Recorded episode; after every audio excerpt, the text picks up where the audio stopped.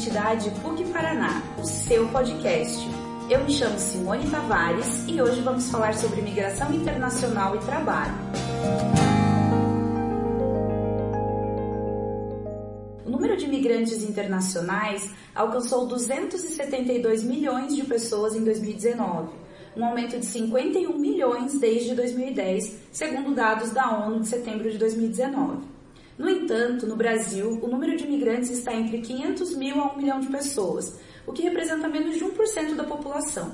E segundo dados do Ministério das Relações Exteriores, os brasileiros residentes em outros países totalizam 3 milhões de pessoas. A nossa convidada de hoje é a doutora Cristiane Balqueiro, que é doutora pela Universidade Pablo de la Ville de Sevilha, procuradora do Ministério Público do Trabalho, professora da Escola Superior do MPU e coordenadora nacional do Grupo de Trabalho sobre Migrações do Ministério Público do Trabalho. Seja bem-vinda, doutora Cristiane. Muito obrigada, é um prazer poder falar com você e para todos os ouvintes do podcast. Para a gente é muito importante essa temática e quando a gente fala de migração internacional, vários termos permeiam esse diálogo. Queria que a gente começasse a nossa conversa falando um pouco desses termos. Pode parecer algo básico, mas para poder situar os nossos ouvintes. Quais são as categorias de migração hoje no Brasil?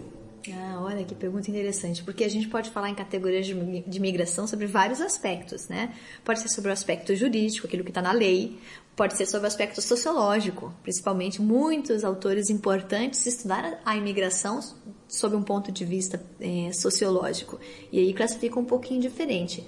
Mas vamos falar sobre o aspecto jurídico, que é o que está plasmado na nossa legislação.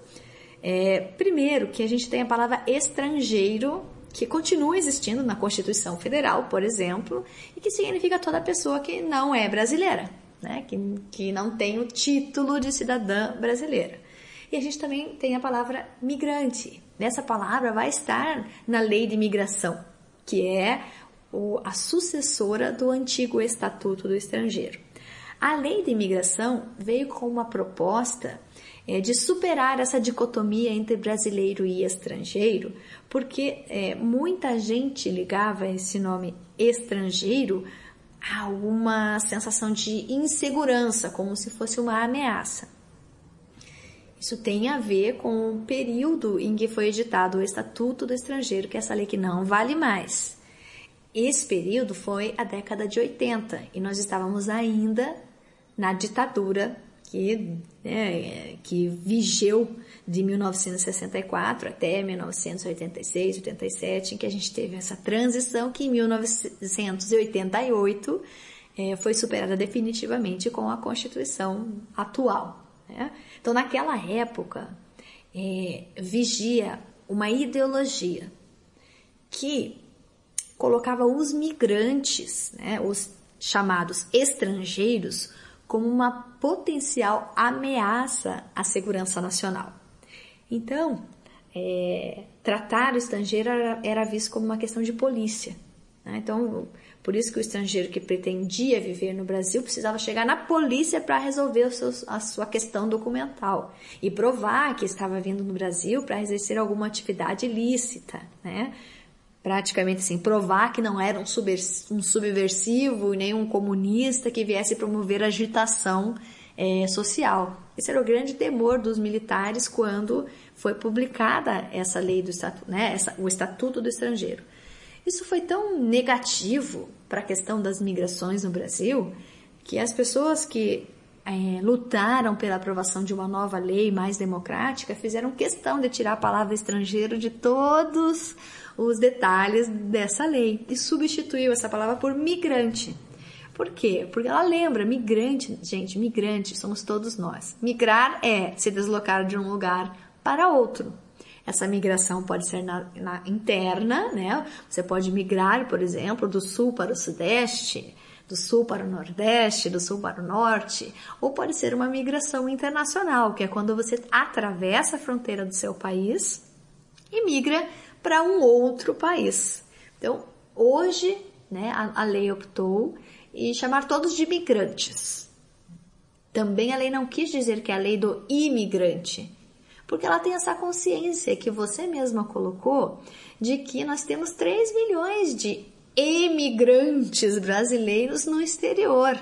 Né? Então a lei não é a lei do imigrante que está aqui, que não é do Brasil e está aqui no nosso país. É uma lei que procura disciplinar esse fluxo de pessoas, tanto que migram, que emigram, que é emigrar é sair do país, quanto que imigram, que imigrar é entrar no país. Como não importa tanto se ela entra ou se ela sai, a lei procurou dizer que é a nova lei de migração. Isso também explica um detalhe conceitual importante. É, ela se centra não tanto na segurança nacional, de prevenir elementos é, não desejados, mas sim ela se fixa numa nova premissa de gerir o fluxo de pessoas. Né? Ela parte dessa premissa que as pessoas vão ir, vão vir, que isso é o natural. Então, os países e o Brasil também precisam é, se organizar para gerir esse fluxo de pessoas da melhor maneira possível. Então, basicamente, nós temos hoje né, o conceito de estrangeiro que continua existindo na Constituição e que o significado literal é a pessoa que não, pessoa que não tem a cidadania brasileira. Nós temos a palavra migrante para identificar as pessoas que estão em movimento e nós temos é, dentro dos migrantes algumas qualificações especiais. Por exemplo, nós temos os migrantes por questão laboral, né? e nós temos os migrantes em situação de vulnerabilidade, para qual a lei previu a criação de uma, um qualificativo de imigração humanitária. Né? Nós, é, o Brasil avançou ao permitir, ao reconhecer que algumas pessoas, por situação de crise humanitária tem direito também a viver no Brasil. Então, são os migrantes por motivo humanitário. Nós temos uma acolhida para essas pessoas. A par disso, nós temos os refugiados. Eles são é, regidos por uma outra lei. E os direitos dos refugiados decorrem de, decorrem de pressupostos específicos. Refugiados são aquelas pessoas que precisaram sair de seu país por uma razão muito, mas muito forte, geralmente ligada a vários tipos de perseguição. Então, a criação do direito do refúgio aconteceu no período da Segunda Guerra Mundial e ela é, ocorreu para acomodar as situações das pessoas que perderam seus países, porque a Segunda Guerra Mundial resultou em alteração de fronteiras de países. Então, por exemplo, a pessoa morava em determinado país, quando terminou a guerra, aquele lugar não era mais o seu país. Então, ocorreram situações, assim, absurdas em que a pessoa perdeu o país, não é, né? Não é nem que ela migrou necessariamente, mas também, ou que ela foi empurrada, porque no novo, nos novos desenhos do pós-guerra, ela não podia mais morar onde ela sempre morou. E se ela voltasse ali, ela corria o risco de morrer. Então, reconheceu-se, a comunidade internacional se juntou e reconheceu que era preciso reconhecer que essas pessoas estavam numa situação muito delicada e que os novos países não podiam simplesmente expulsá-las ou mandá-las para aquele país que não existe mais, porque senão significaria que essas pessoas estariam expulsando o migrante, né, para a própria morte. E os países não quiseram carregar com esse peso nas costas e aprovaram o Estatuto do Refugiado achando que a Segunda Guerra Mundial era a última de todos e que nunca mais teríamos guerras. É claro que isso se revelou um pensamento totalmente equivocado, porque infelizmente nós não tivemos mais guerras mundiais ou não tivemos guerras na Europa, mas a gente continua tendo muitos conflitos. E no início, as pessoas eram desplaçadas, deslocalizadas, né, obrigadas a sair dos seus países e elas não podiam se socorrer da, do Estatuto do Refugiado porque no começo foi concebido para ser apenas para resolver a questão da Europa. Houve muita é, luta jurídica e no final é, os países acabaram reconhecendo que outros conflitos também poderiam gerar essa situação de que a pessoa foi expulsa de seu país ou teve que fugir de seu país e não podia mais voltar. Aí estendeu-se a possibilidade de, do reconhecimento da condição de refugiado para outras situações e outros conflitos. E então nós temos hoje é, isso, né? Você me pergunta da nomenclatura, acaba resultando que nós temos os migrantes que podem vir aos países, né, que eles escolhem por milhões de motivos. A maioria desses motivos relacionados com dificuldades sérias de continuar vivendo no seu país. Mas a gente tem uma categoria especial de imigrantes, que é esses que são reconhecidos internacionalmente como pessoas que não poderiam tomar outra atitude senão fugir. E daí essas pessoas têm um estatuto um pouco mais, é, é, mais alto de direitos, porque você não pode expulsar em tese um refugiado e você pode permitir que o refugiado estabeleça sua nova residência no seu país sem ficar controlando o tempo de permanência dele ou o trabalho que ele executa, o que nem todos os migrantes têm reconhecido. Considerando que os migrantes refugiados são pessoas em situação de extrema vulnerabilidade, em que em muitos casos saem de seus países com aquilo que tem no momento de saída.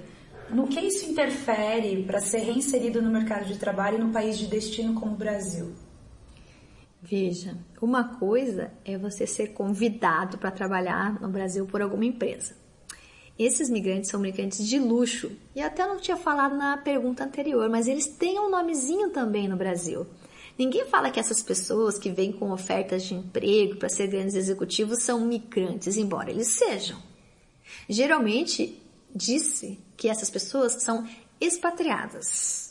Né? Veja que curioso, esses migrantes ricos que vêm no Brasil por oferta de trabalho se consideram expatriados. Oh, coitadinhos, saíram de sua pátria. Enquanto os outros que foram expulsos da sua, da sua pátria, que são os verdadeiros expatriados, né, têm muito mais dificuldade de ter seus direitos reconhecidos. Os chiques são os coitadinhos dos, dos expatriados, porque daí eles se sentem é, toda a dor de estar longe de seu país. Com uma pequena diferença, né? Eles foram convidados e vieram porque quiseram. Mas, tirando essa brincadeira, toda a situação de imigração causa, sim, muito impacto, porque você vem para outro país e tudo é diferente. Se você vem com um tapete vermelho, com uma empresa te dando um alto salário, assistência à documentação, paga o seu aluguel, é, coloca suas crianças na escola, ainda assim é difícil. Porque você vai para um país que fala uma língua diferente, que tem costumes diferentes, que tem toda uma dinâmica que você não está acostumado. Imagina se você vem para o país com uma mão na frente e outra atrás. O Brasil está vivendo um momento de diminuição das prestações sociais. Então, é, o migrante que vem para cá corre o risco de ficar na rua. Corre, ou, na melhor das hipóteses, corre o risco de ser acolhido por um abrigo destinado à população de rua. Quando eu penso nisso, eu imagino, gente, como deve ser duro. Você foge do teu país, ou porque você está sendo perseguido, ou porque a situação está horrível, você não tem mais possibilidade de levar uma vida digna. Basicamente, você foge para não ter que morar na rua, certo? Aí você entra no Brasil achando que vai ter oportunidade e acaba recolhido num albergue de população de rua. O que, que é para um migrante que está buscando um mundo melhor, um país melhor, uma nova oportunidade, fazer uma viagem às vezes transnacional, é, muito longa, muito custosa, ou até uma viagem que não seria tão longe como, digamos, né, o Haiti e Venezuela, mas que para os migrantes fica longe, porque eles não têm dinheiro para avião, eles às vezes têm que vir de ônibus, têm que ir andando pela selva, têm que passar a nossa fronteira, têm que ficar no abrigo, daí chega aqui às vezes, quando chega na cidade, fica até no abrigo lá na fronteira legal, e quando chega na cidade acaba se vendo em situação de rua e tendo que dormir com os mendigos. Não deve ser fácil. É, então, você me perguntou né, quais são as dificuldades, começa por aí. A gente precisa ter municípios acolhedores que reconheçam que o migrante não é a mesma coisa que o mendigo. Né? O mendigo merece toda a proteção e todo o apoio da sociedade brasileira, da sociedade curitibana, precisa ter um apoio para conseguir sair dessa situação. Mas o migrante ainda não está nessa situação. E ele ainda tem a dignidade de rejeitar a situação de rua. Por isso ele transpôs o muro, por isso ele transpôs fronteiras, por isso ele se arriscou.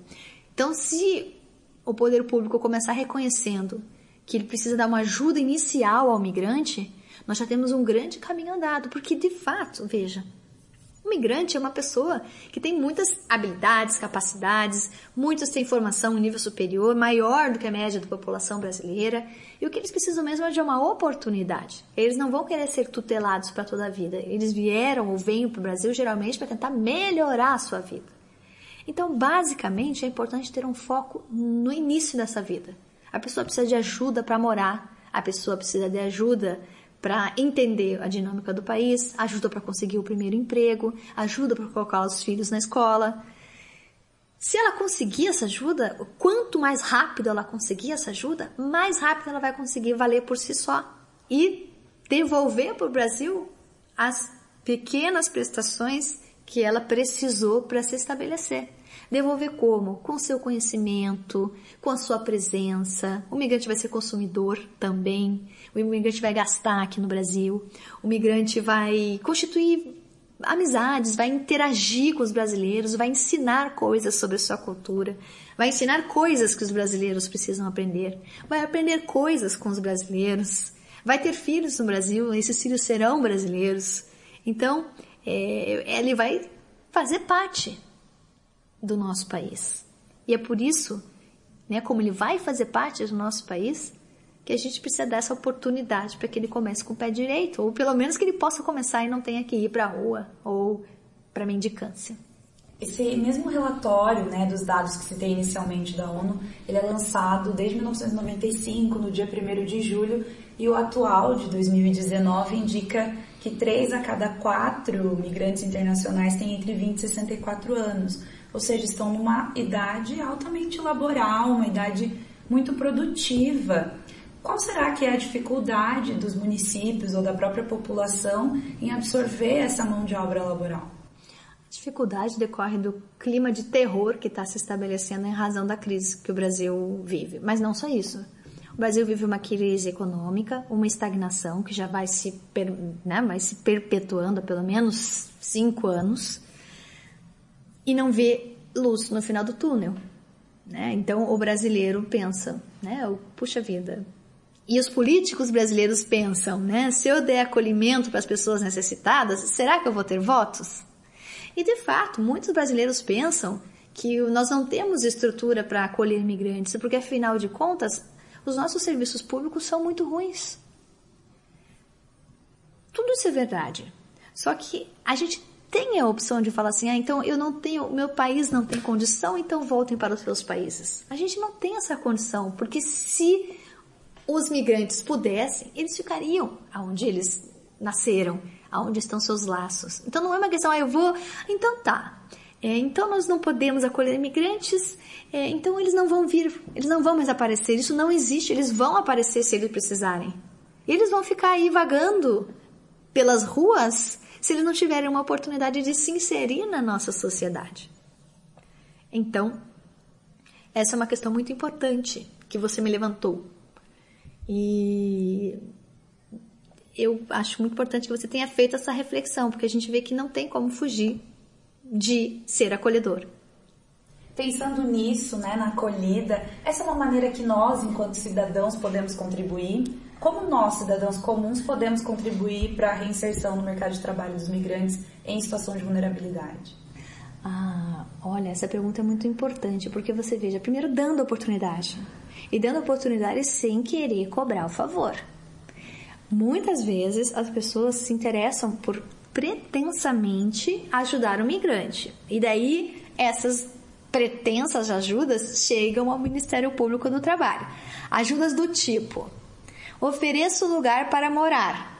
Em troca, tem que cuidar da minha mãe com Alzheimer, não pode sair de segunda a sábado e domingo só quando a gente combinar. Ponto. Então, existem pessoas que acham que porque o migrante está numa situação de vulnerabilidade, ele pode ser obrigado a prestar, prestar serviços gratuitamente em troca de um pouso e eventualmente um pouquinho de pão. Isso, gente, é trabalho escravo. Nosso país não admite que as pessoas é, subjuguem os migrantes só porque sabem que eles estão necessitados. E você acha que eu estou brincando quando eu falo esse tipo de coisa, né? Mas acontece. A gente lida com situações de pessoas que oferecem e daí elas não chamam de trabalho, né? Não é trabalho. Você só tem que ficar cuidando da minha casa quando não tem ninguém, ou então ficar cuidando da minha mãe, ou então cuidar do, dos meus filhos no período em que eles não estão na escola. Em troca você ganha comida e casa.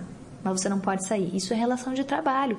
Então começa com as pessoas se conscientizando de que o migrante é uma pessoa com os mesmos direitos que o brasileiro e que os brasileiros não têm o direito de se aproveitar da sua condição de brasileiro para explorar os migrantes. Isso não vai justificar.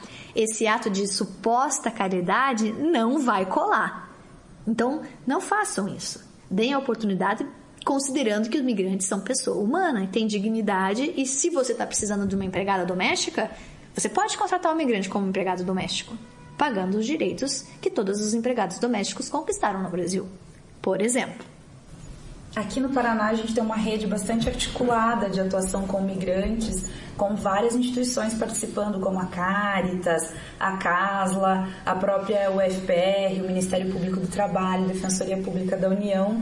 E também temos uma representação bem importante que é o Conselho Estadual dos Direitos de Refugiados, Migrantes e Apátridas. Qual é a contribuição desse conselho e a importância da existência dele na criação de políticas públicas? Veja, é muito importante a gente ter a questão do imigrante alçada a ao reconhecimento dele como sujeito de direitos. E o Conselho propõe exatamente isso. Né? Fazer políticas para migrantes não é fácil, porque os migrantes não têm tempo de participar da, de participar da formulação das políticas. Eles precisam trabalhar para sobreviver. Então, resulta que muitas vezes os órgãos públicos ficam sozinhos tentando decifrar políticas que podem ajudar os migrantes. Né? É importante, então, que a gente consiga colocar na rede os migrantes que já estão estabelecidos para que eles possam é, colaborar com os seus pontos de vista né, sobre como fazer um melhor acolhimento. E para isso nós temos essa rede integrada por tantos órgãos. Dentre esses órgãos, é buscado colocar pessoas migrantes para ajudar na gestão. E a Universidade Federal do Paraná, por exemplo, é, coloca os alunos migrantes de graduação para interagir na confecção dessas políticas. Pensando um pouco é, sobre essas questões de políticas, o Brasil ainda precisa avançar muito, principalmente o acesso ao ensino superior, né? O ProUni, que é uma política muito importante de acesso ao ensino superior, é só para brasileiros.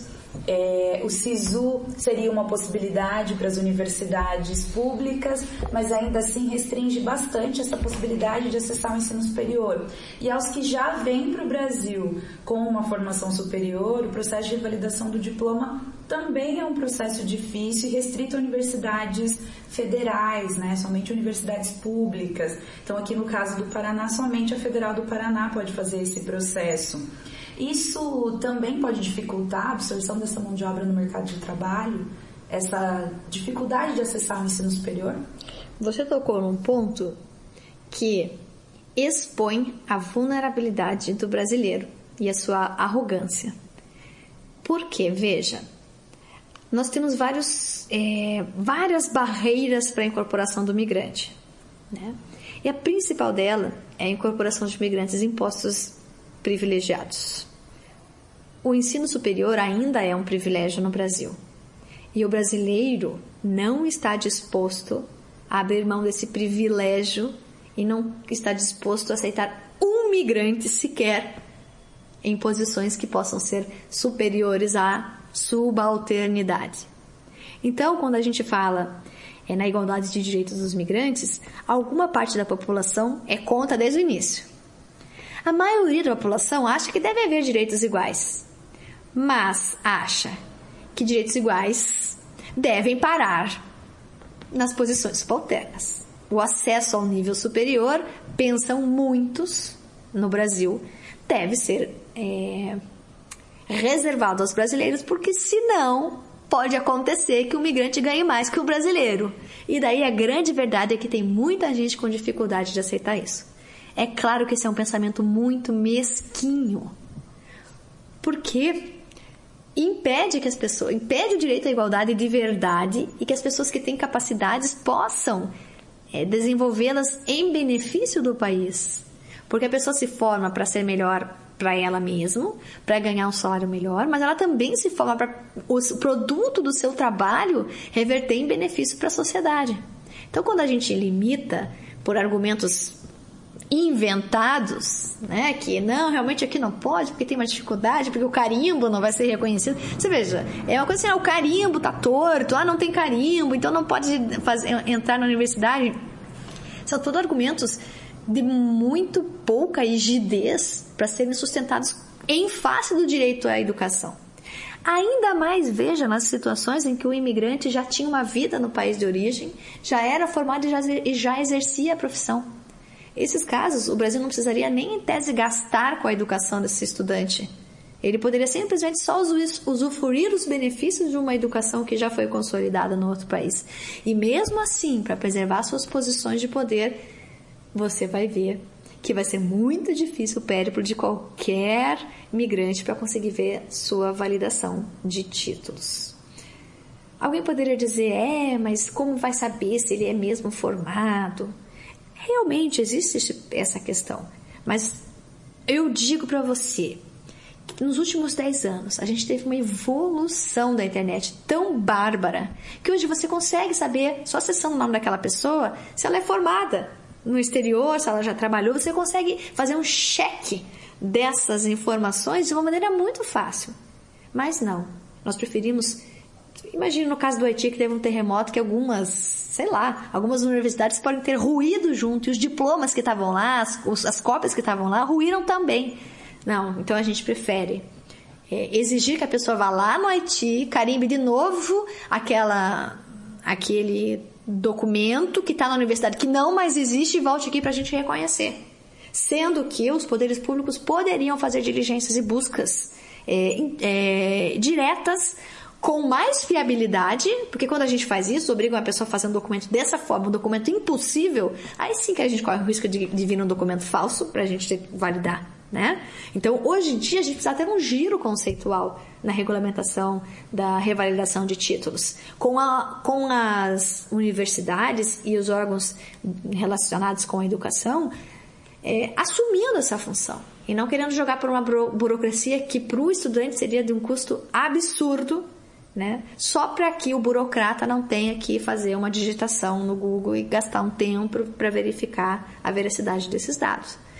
O caminho que nós temos que percorrer para chegar a um reconhecimento de habilidades e competências é muito longo. E a grande dificuldade nossa é que os brasileiros sim fazem reserva de mercado e sim aceitam o imigrante desde que seja numa posição subalterna e que eles tenham muito medo da concorrência. E se a gente reconhecer que são esses os grandes motores que dificultam a revalidação de títulos, o reconhecimento de competências, o acesso de imigrantes à universidade e a programas de financiamento, se a gente reconhecer que esse é o verdadeiro argumento, a gente já dá o primeiro passo para conseguir daí ir superando as barreiras e de uma maneira ordenada instituir uma nova forma de reconhecer competências que seja mais justa e mais útil para o próprio país.